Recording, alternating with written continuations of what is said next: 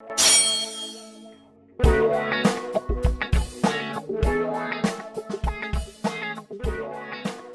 ¿qué tal gente? ¿Cómo están? Bienvenidos a Geek Supremos, el podcast que tiene más miembros que un centro de rehabilitación. Bernie, ¿Qué pasó? Con todo el amor del mundo, quiero decirte felicidades por 50 episodios de Geek Supremos. Gracias, gracias, gracias. Lo hemos logrado, lo logramos. Ese bastardo lo logró. Ese bastardo lo logró, sí, sí. Bernie dijo un día, güey, quiero hacer un podcast. Y, güey, sí, de hecho parece como si fuera ayer cuando decías, Sí, güey. güey, hay que hacer un podcast que me decía. Y yo le dije, güey, la neta, no mames, Tengo vete a la verga, yo no voy a estar contigo nunca en un podcast. Ya después la vida Da nos sus- juntó. da sus giros. Sí, güey, la vida dio un giro. Y mira, güey, Aquí 50 episodios de Geek Supremos. Muchas felicidades y muchas gracias. Bernie es la mente creativa detrás de casi todo lo que ven. Así que, pues muchas felicidades, Bernie. y Muchas gracias, Gracias, por estar gracias, gracias. a ustedes con nosotros cada semana, cabrón.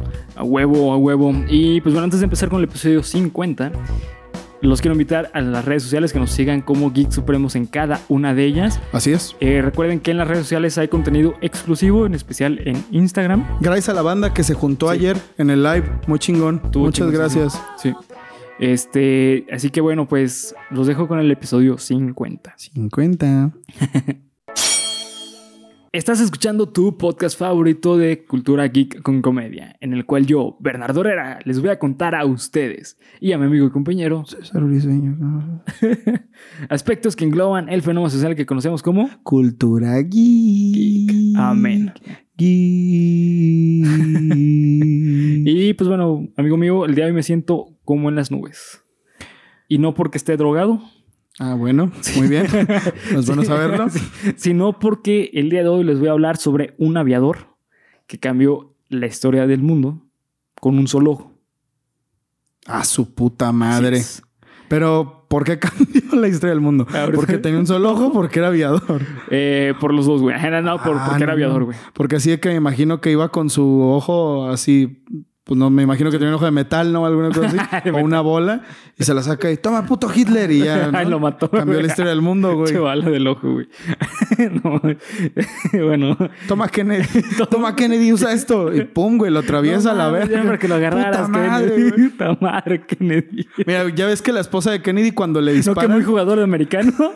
Toma, pendejo. Debí yo haber sido el quarterback. Ya ves que, que cuando mataron a Kennedy sale la esposa así, güey, que agarra una madre Sí. atrás del carro.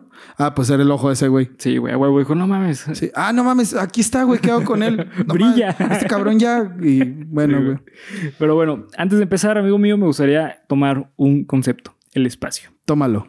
La Ah, el frontera. A lo largo de la historia de la humanidad, el espacio exterior ha sido objeto de estudio, debido que desde hace siglos las civilizaciones más primitivas hasta hoy en día nos seguimos sorprendiendo con la cantidad de descubrimientos realizados a lo largo del tiempo. Y esto ha llevado a la raza humana a crear incontables hipótesis alrededor de tan místico y hermoso lugar. Ay, Ay, no mames. Algunas de estas hipótesis son inverosímiles, como creer que la Tierra es plana.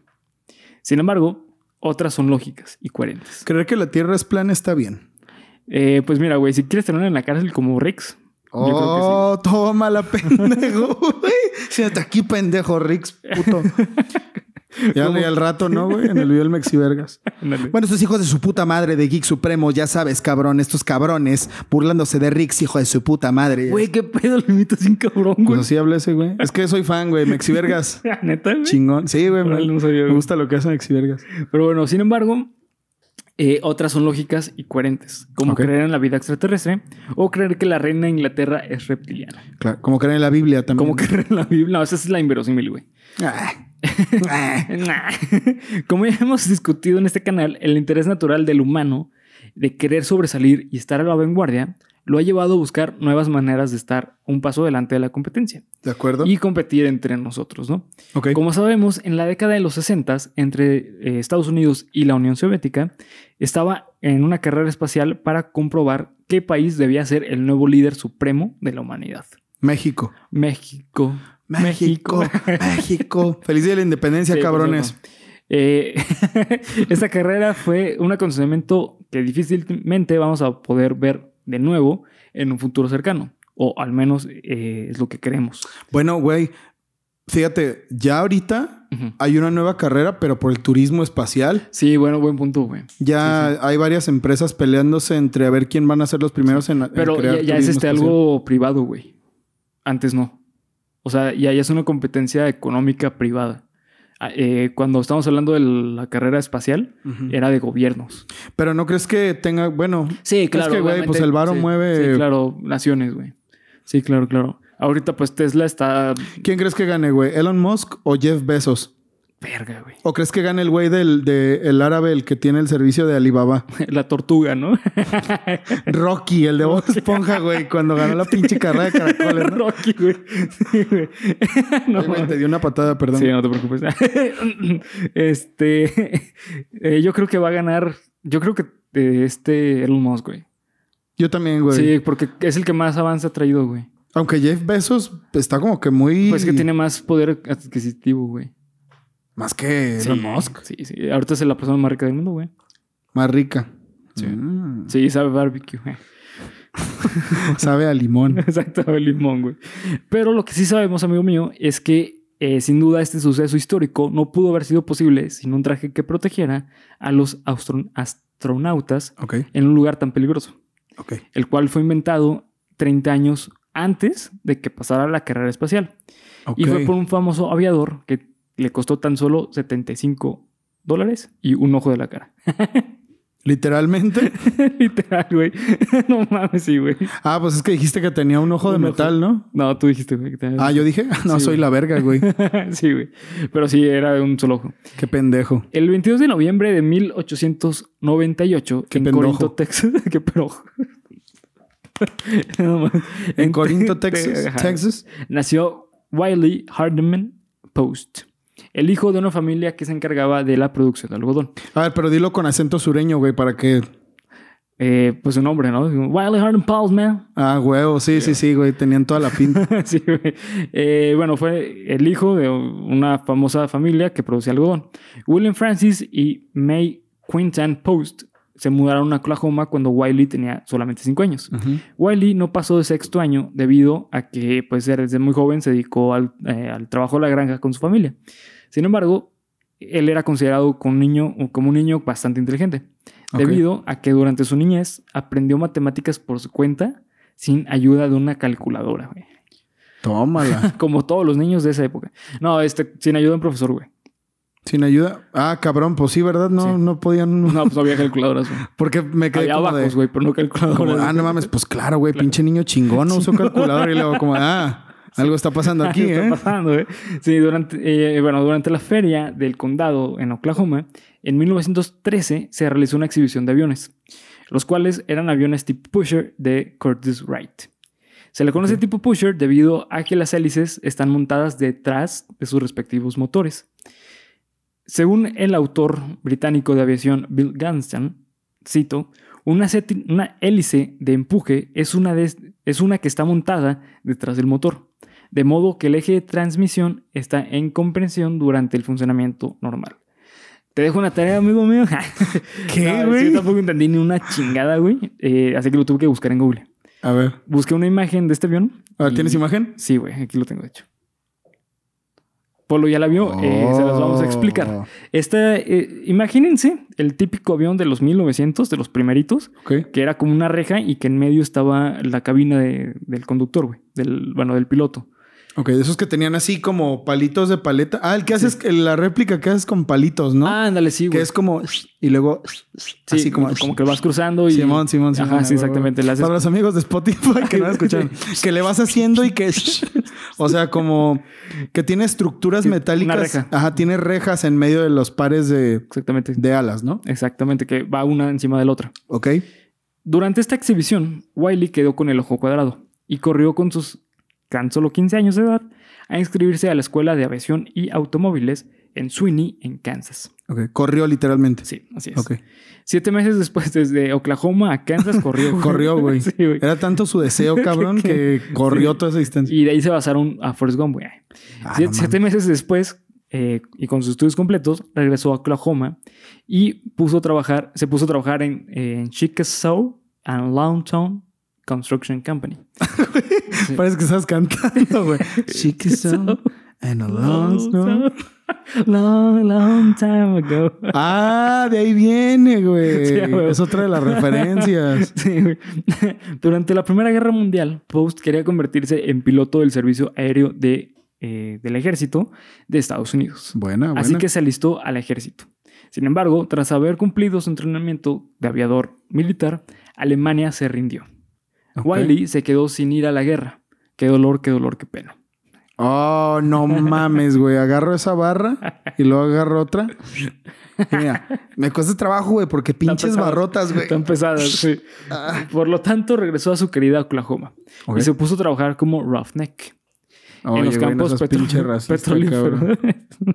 roughneck es un término que se le da a personas que trabajan en puestos de carga pesada. Roughneck. Roughneck. Ah, es que yo te entendí Redneck. otra cosa, güey. Redneck. No lo digas, güey. Es que. pues, es decir, un tipo albañil, güey. Chalán. O Pues, si es albañil, como albañil así, así. porque es de puesto de carga, güey, así carga pinches pesada. brazotes, güey. Sí, sí, sí, totalmente, güey. Y durante este, eh, cuando estaba trabajando, pues fue algo muy inestable. Y se dedicó brevemente al robo de mano armada. Fue arrestada en 1921 y enviado al reformatorio de estado, del estado de Oklahoma, donde cumplió más de un año ahí. Y fue puesto en libertad condicional en verano de, de 1922. Ok, ok, ok. Sin embargo, los sueños de Wiley no fueron robados. Así que dedicó, eh, quiso regresar a navegar. Ah, ro- ah, güey, ya Robados. entendí, güey. Sí, porque el vato. Robaba, ah, sí, ok, güey. sí, a huevo, no mames. por navegar en el cielo. eh, y pues bueno, no se hizo esperar este, este sueño, ¿no? Así que en 1924, a sus 26 años de edad, comenzó su carrera soñada, aviador. Su primer trabajo fue en un show de piratas en un circo volador llamado Burrell Tips and His Texas Top Notch, Top Notch, Top Notch Flyers. Top notch, top, ok, top notch. Y se hizo muy famoso. Okay. A ese tipo de shows se le conocía como barnstorming. ¿Y sigue existiendo esa mierda ahorita? Sí, sí. Eh, las personas que hacen piruetas se le conoce como barnstormers. Todos, así de que. Sí, sí. El 4 de julio. Ah, güey, vamos a traer unos aviones ah, que sacan. Ah, no mames. Uh -huh. ah, güey. Sí, sí. Y en mil... el primero de eh, octubre de 1926, Post resultó gravemente herido en un Tómalo, accidente. Barbón en una plataforma petrolera cuando una pieza de metal atravesó su ojo izquierdo. La infección lo cegó permanentemente, perdió el ojo y por lo general a partir de ese momento usaba un parche de color blanco y a veces un ojo de vidrio. Uy. Sí, güey. De hecho hay fotos de ese güey que lo ves con el parche y si no tiene el parche tiene un, un ojo de vidrio. De hecho le ves el ojito así como más chiquito. Pero, güey, ¿cómo? Bueno, tú sabes mucho más de eso que yo. ¿Tú crees médico? médico. güey. ¿Cómo chingados te ponen un ojo de vidrio? Lo agarran y tenga. Sí, güey, literalmente te lo ponen. De hecho, hay varios TikToks, güey. Se puso muy de moda, güey, de personas que tenían un ojo de vidrio que se lo quitaban y se los ponían, güey. No, se ve asquerosísimo, güey. Bueno, para mí se me hace algo muy fuerte, güey. Es que, güey, como pensar en que, pues, güey, ahí adentro no tienes ninguna protección de nada, güey. Es estar húmedo, ¿no? ¿O qué pedo? Como para que te lo estés sacando y poniéndotelo así, güey. No, sé. es como una dentadura, güey. Ah, neta. Sí, güey. Sí, sí. O sea, es que se cicatriza. O sea, no, no es que te quede el, agujero para el Para el cerebro. Sí, pues no, es no. que es lo que digo, güey. Como de, mira, güey, ¿quieres ver un truco? Y ya te metes todo el pinche dedo hasta acá. Me güey. reseteo. Sí, güey. ¿Cómo me Mira, güey, fíjate cómo empiezo a hablar en japonés. Ah, sí, Sí, es como una dentadura, güey. Ah, ok, O sea, güey. te lo puedes quitar y poner. Debido al accidente, recibió una indemnización, la cual utilizó para comprar su primer avión. Con esta nave se convirtió en piloto personal de los dueños de campo petroleros en Oklahoma Powell. Che, vergas. Sí, güey. como de power, así. Pa- Powell. Powell. ah, pavo. Ah, yo creí como de pagua, así. no, como de, todo el pinche de- power. De, pavo. eh, ah, de pavo. De. Powell. Powell. De power line. Powerline. Muchas mamadas sacamos de una palabra, güey. Pura 10 minutos de pendejadas, güey. y bueno, durante este periodo de su vida, Wiley conoció a su mejor amigo de toda la vida, Ok. Will Rogers, el cual era un famoso escritor, humorista y actor. Ambos viajaban en el avión de Post a diferentes partes de Estados Unidos. De hecho, dicen que la manera en que se conocieron, güey, es que hubo una, es un rodeo y, y los dos querían ir, güey. Y al parecer, como, no sé cómo chingados se encontraron, güey. Pero eh, Post le dijo, ah, pues yo te llevo al rodeo ahora en otro estado, güey. Y en el viaje, güey, se hicieron compas. Ah, no mames, Sí, qué avión, perro, güey. Pues, güey, ¿qué les quedaba? No, Sí, pues sí, hablar así de. No, pues hace frío, ¿eh? Pues sí, cabrón. Sí. Ah, perdón, perdón. sí, pues sí, pendejo. en 1929, la- las noticias en todo el mundo estaban vueltas locas debido a que se había logrado lo impensable en esta época. Darle la vuelta al mundo en 21 días, güey. No mames, Con ¿no eran una- 80, güey? Esa es el- la historia de Julio, de, de Mario Besares, güey. Ah, De güey. Julio Verne, güey. No, qué bueno que me dijiste así porque inmediatamente lo identifiqué, güey. Ah, el escritor. Ah, el que bailaba. Ah, es Julio Verne, güey. Sí, sí, sí. El que bailaba era Julio Sí, el, Verne. el que baila. Julio Verne. Eh, pues sí, con una aeronave, güey. Ese récord fue instaurado por Hugo Eckner en, con, con su Zeppelin. Ah, no mames. Sí, güey, en 29.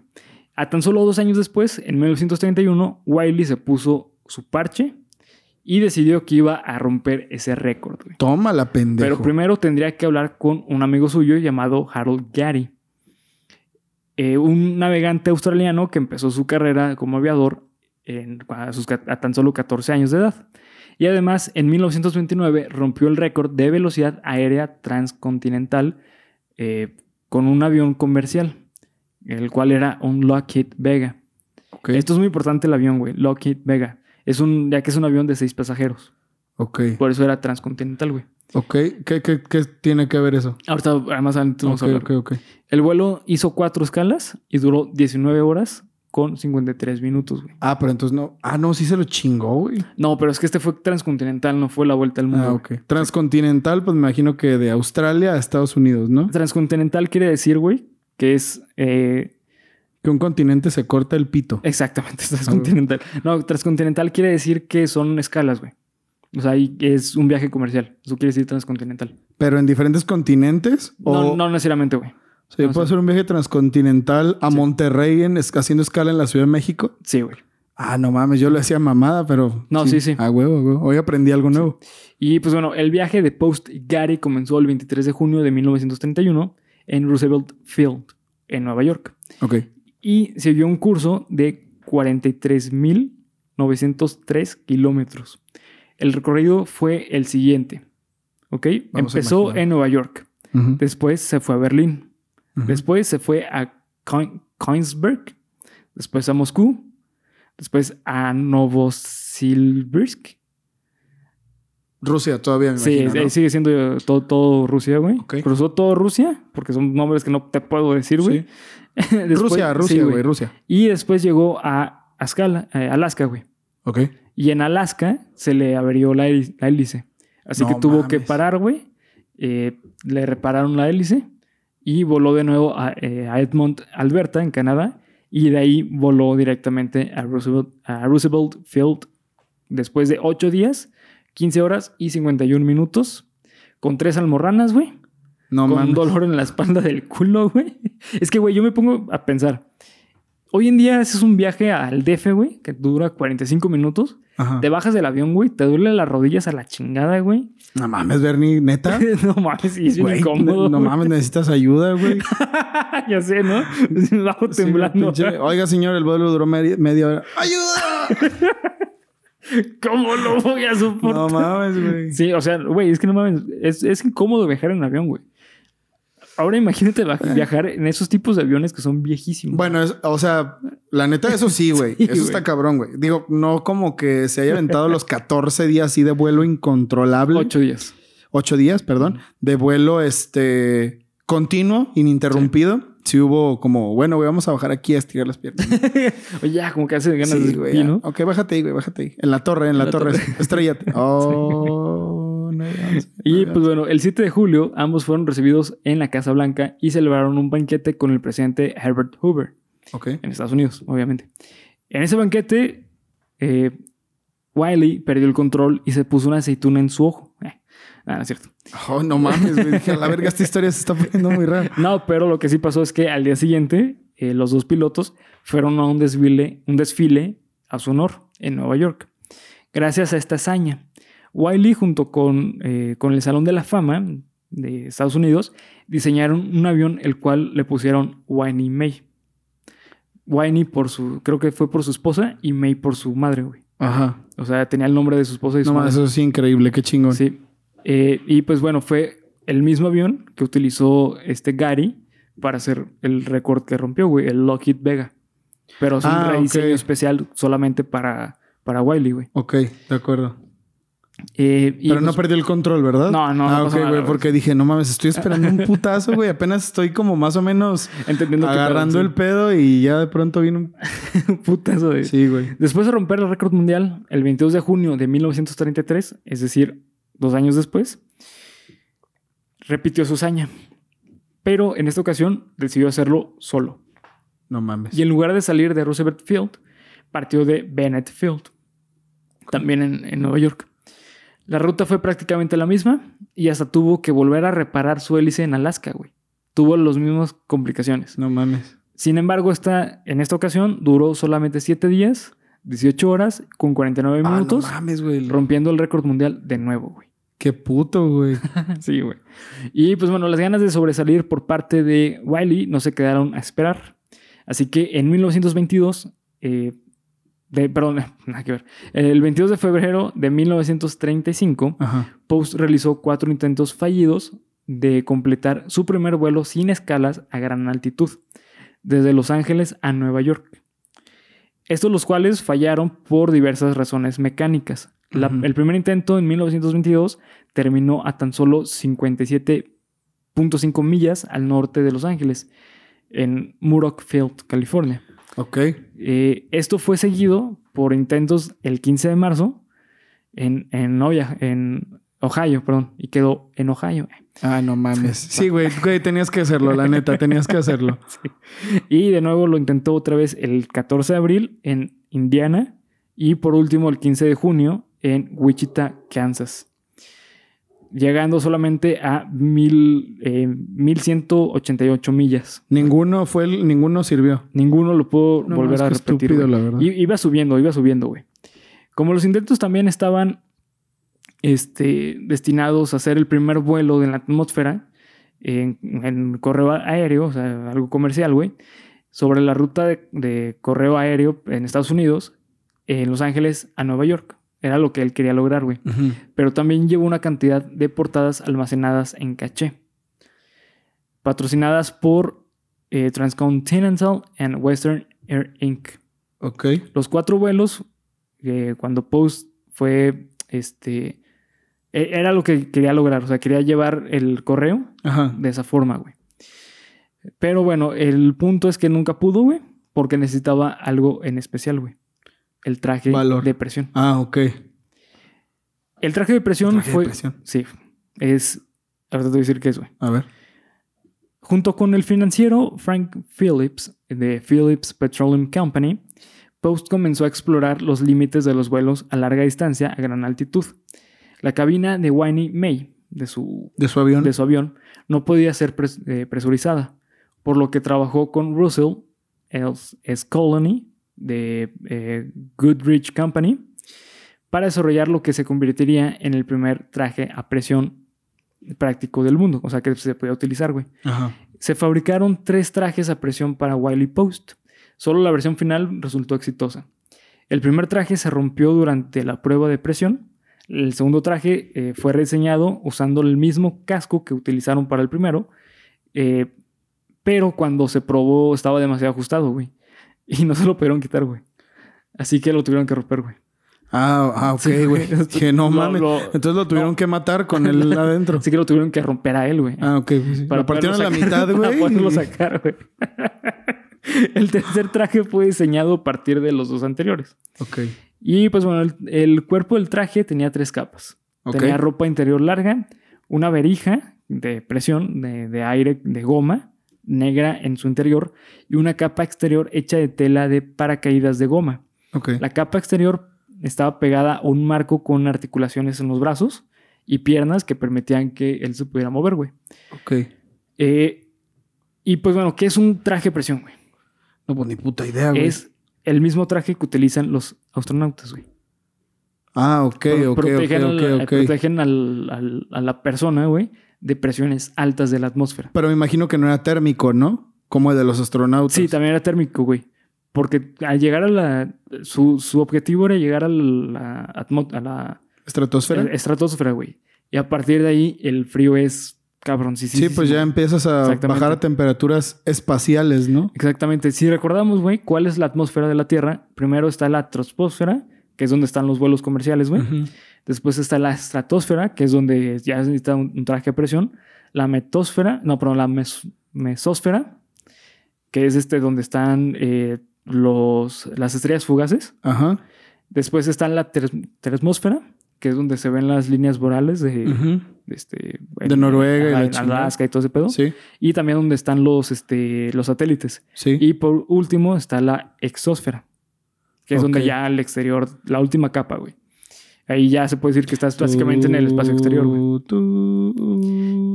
Esa ya es la capa, ¿no? Sí, De- cuando empiezas a escuchar esa canción, güey. Entonces Félix Samdex. Ah, no, Félix Samdex. No, no es ese. ¿Cómo? Estoy pensando. Félix Baumgartner, güey, perdón. ¿Quién El güey es que brincó desde la estratosfera. Ah, sí. ¿Desde dónde chingados brincó? ¿Desde Sí. qué número de capa? Desde la segunda. Ah, qué puto, güey. Hubiera brincado desde la cuarta, sí. Es que no sé si se puede por la gravedad, güey. Ah, ok. Sí, no, no, no sé si te puede, porque por eso, güey, los, este, los satélites en, en donde está la capa, se me olvidó el nombre, güey. Bueno, donde están los satélites, güey, por eso se quedan volando, güey. En la atmósfera, güey. Entonces la miedosfera no existe, que es la, la que No. atravesó Carl. ¿Te Sí, acuerdas no, cuando estaban volando? no existe, güey. Ah, pues qué mierda, güey. Sí se acordarán ustedes, ¿no? De ese episodio, no, no, episodio no de la película Jimmy Neutron cuando decía, estamos en la ionosfera, creo que yo ya atravesé la miedosfera, esa no existe. Ay, pinche, No, carnal, lo siento, pero no. pinche Carl puto, güey, güey. Pero sí, güey. Con razón reprobé, güey. Eh, y pues bueno, eh, este, el casco tenía una placa eh, frontal extraíble para que pudiera este, sellarse a una altura de que pudiera estar sellada hasta una altura de 5000 metros con 200, no, 5200 metros, es decir, 17 pies, güey. No mames. Sí, güey. Y pues este, como podía moverse, güey, eh, podía tener la movilidad del avión, güey. El casco tenía eh, forma de cilindro con una ventana circular. Ok, como sí. de. Pues como es un día en día muy parecido, güey. Sí. El primer vuelo del traje fue en septiembre de 1936, güey. Post alcanzó una altitud de 400 pies, es decir, 200 mil eh, metros. Ok. O sea, superó lo que se esperaba, güey. Sobre Chicago, finalmente volando tan alto como 50 mil pies. Es decir, Mierda, 15 mil, güey. sí, güey. 15 mil metros. Post descubrió la corriente del chorro e hizo los primeros avances prácticos eh, importantes en los vuelos presurizados. Corriente de chorro, güey, es una corriente que existe en, en esas capas de la atmósfera que son muy potentes, güey. De aire. De aire, sí. Ok. Sí, son corrientes de aire muy, muy fuertes, güey. Y por eso es peligroso también viajar con aviones comerciales, güey. ¿Por qué? Porque el que control. sube y de, ¡A la verga! O sea, Sí, güey. Ah, ok, Sí. sí, güey. A mí se me hace que eso fue lo que pasó en Malasia Airlines, ¿eh, güey? Pues puede ser, eh, güey. Agarrar una pinche... Con eso de que... ¿Te acuerdas que quedó así el avión? Sí, ah, güey. pues, güey, a lo mejor agarrar Pues una, es posible, güey. un- una corriente de tropo o esa más. Así es. Sin embargo, amigo mío, lamentablemente, eh, oh, no. falleció rápidamente, güey.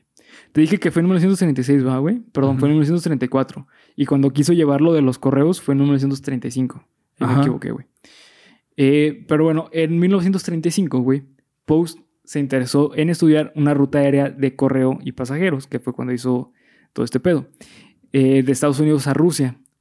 ¿Ok? Tenía poco dinero para hacerlo, eh, así que pues este, utilizó, hizo un avión, güey, de dos partes. O sea, lo que me refiero es que juntó dos tipos de aviones, güey. Lo hizo. Sí, Lo construyó. ya lo construyó, güey. Ah, no mames. Sí, güey. Utilizó el fusilaje de un Lockheed Orion en condiciones de volador, de volar, perdón, y las alas de Lockheed Explorer, eh, un experimental de- eh, destrozado. Los compró como chatarra, güey, y él lo construyó.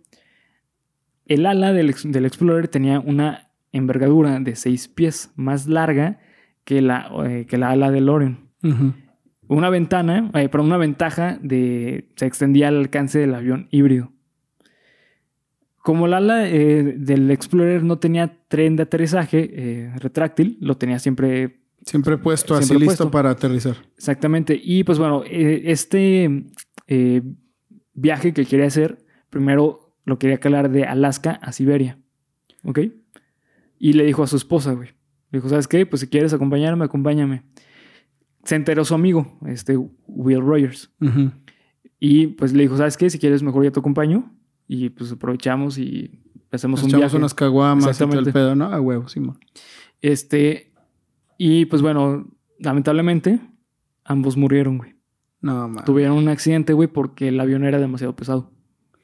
Falleció en, en Alaska, güey. El avión no pudo volar bien, güey, y Se cayó. estrelló. Se estrelló y fallecieron los dos, güey. Pero instantáneamente, ¿no? Sí, Ay, qué bueno, sí, güey. sí. falle- De hecho, fueron, fue muerte instantánea, güey. Bueno, mínimo, güey. ¿No les pasó como a los pobres cabrones del milagro de los Andes o esas zonas montañosas, Sí. rocosas, nevadas? Ay, bueno, güey. O sea, qué culero. Sí, que quedaron esperando, no, no, cayeron y fallecieron. Ah, qué mal pedo. ¿En qué año? 1935, güey. No, güey. Entonces el vato tenía... Apenas iba a tener como 40 años, ¿no? Un pedo así. 36 años, creo, güey. Verga, güey. Murió súper joven ese güey. Súper joven, güey. Pero no mames. Ese güey, Ujú. Por lo que me estás diciendo, sentó las bases de todo lo que conocemos hoy como para transportes aéreos, ¿no? Sí, sí, totalmente, güey. Él, güey, simplemente rompió, rompió tres récords mundiales, güey. No mames. El vuelo más alto en la atmósfera, el vuelo más rápido alrededor del mundo dos veces y aparte, pues, este... fue- Construyó el traje. Ajá, construyó el traje, güey. Bueno, le ayudaron a construir el traje, güey. No Si, mames. si no fuera por él, güey, no existirían los astronautas como lo conocemos hoy No en día, güey. mames, güey. Ese vato es un verdadero Cabrón, héroe, güey. así de la humanidad. Ese güey sí. De hecho, en Oklahoma tiene, en, obviamente está en la sala de, de la fama en Estados Unidos, güey. Y en Oklahoma hay un, este, un museo de, de, de- de- de aviones y ahí, ahí está el, el Winnie May. Ah, ¿y tienen exhibido el avión? sí. No mames, güey. Y tiene grabado en su costado eh, las dos veces que rompió el récord mundial con ese avión. Imagínate ver eso, Sí. güey. No, está cabroncísimo, güey. Güey, o sea, como a mí siempre me ha impresionado mucho estar en los museos porque como pensar en la historia que, que tienen las exhibiciones, Sí. a mí se me hace muy cabrón, güey. Yo soy de esas personas, güey, que ven un tronco fosilizado y es como de, No mames. no mames, güey, no puedo creer que aquí hay un tronco fosilizado, güey. Porque como pensar en lo que, en dónde estuvo y en dónde está ahora está cabrón. Ahora saber esto y ver ese avión, güey, para mí Güey, es- cabrón. Yo creo que ahí sí lloras, güey. de, Sí, no mames, sí. este- gracias, güey. Gracias. A este vato todo el mundo le debería agradecer, güey. Porque Sí. imagino que no solo, perdón, no solo sentó las bases para el comercio eh, aéreo gringo, sino Es más, si, si no fuera por él, güey, hoy en día, eh, a lo mejor no sé si hoy en día, güey, pero avanzó muchísimo a que tú podías pedir algo de China, güey, y que te llegue en una semana. No mames, güey. Él, él puso las bases de eso, güey. Hay que, hay que agradecerle mucho a ese cabrón. está bien güey. cabrón este güey. Mucho. No mames, ese, Sí. esta, y qué raro, güey. Es una persona. Yo nunca había escuchado eso. Nunca No, había güey. escuchado su historia, güey. No, ni no. había escuchado ni en representaciones artísticas, ni como nada, güey. Nunca había escuchado la historia de ese vato, güey. Es que, ¿sabes qué es lo que pasa, güey? Eh, el traje espacial tal cual, o sea, ya como traje espacial, eh, fue inventado por un español que se llama Emilio Herrera. Ok, Herrera. Herrera, sí, exactamente. Los Herreras son los chingones, güey. Sí, a huevo. Pero bueno, la risa. Pero bueno. bueno, Emilio Herrera fue conocido por inventar este traje espacial, güey. Así que digamos que le robaron los créditos a, a, a- a Wiley Post, güey. Por Bueno, eso no es tan famoso, güey. Tampoco crees que de Emilio Herrera había Escuchado. escuchado mucho. güey. Bueno, He que- escuchado de Bernardo Herrera, güey. Un verdadero cabrón, así un pinche señor vergas. Señor Verga. Un señor, un qué te dije la otra vez, un empresario belga. Pero- Este, la maldita. Ah, la maldita verga Rui. Herrera Rui. Pero no mames, este vato debería No, está ser. bien cabrón, güey. Está muy Güey, cabrón. que, este- que este video se haga viral, güey, para que la gente conozca la historia de Wiley. Wiley. Wiley Coyote Post. Abrí. La neta, muy chingón, güey. Está chingón, Muy sí. chingón. Es un pedazo de historia muy importante Sí. que creo que está medio perdido, ¿no sé qué sí, hace? mucho, güey. Me costó un putero de trabajo encontrar el, los datos. No mames, está Pero cabrón. ya que encontré el nombre, güey, encontré toda la información, güey. No mames, Pero chingón. bueno, este, hasta aquí vamos a dejar el episodio 50.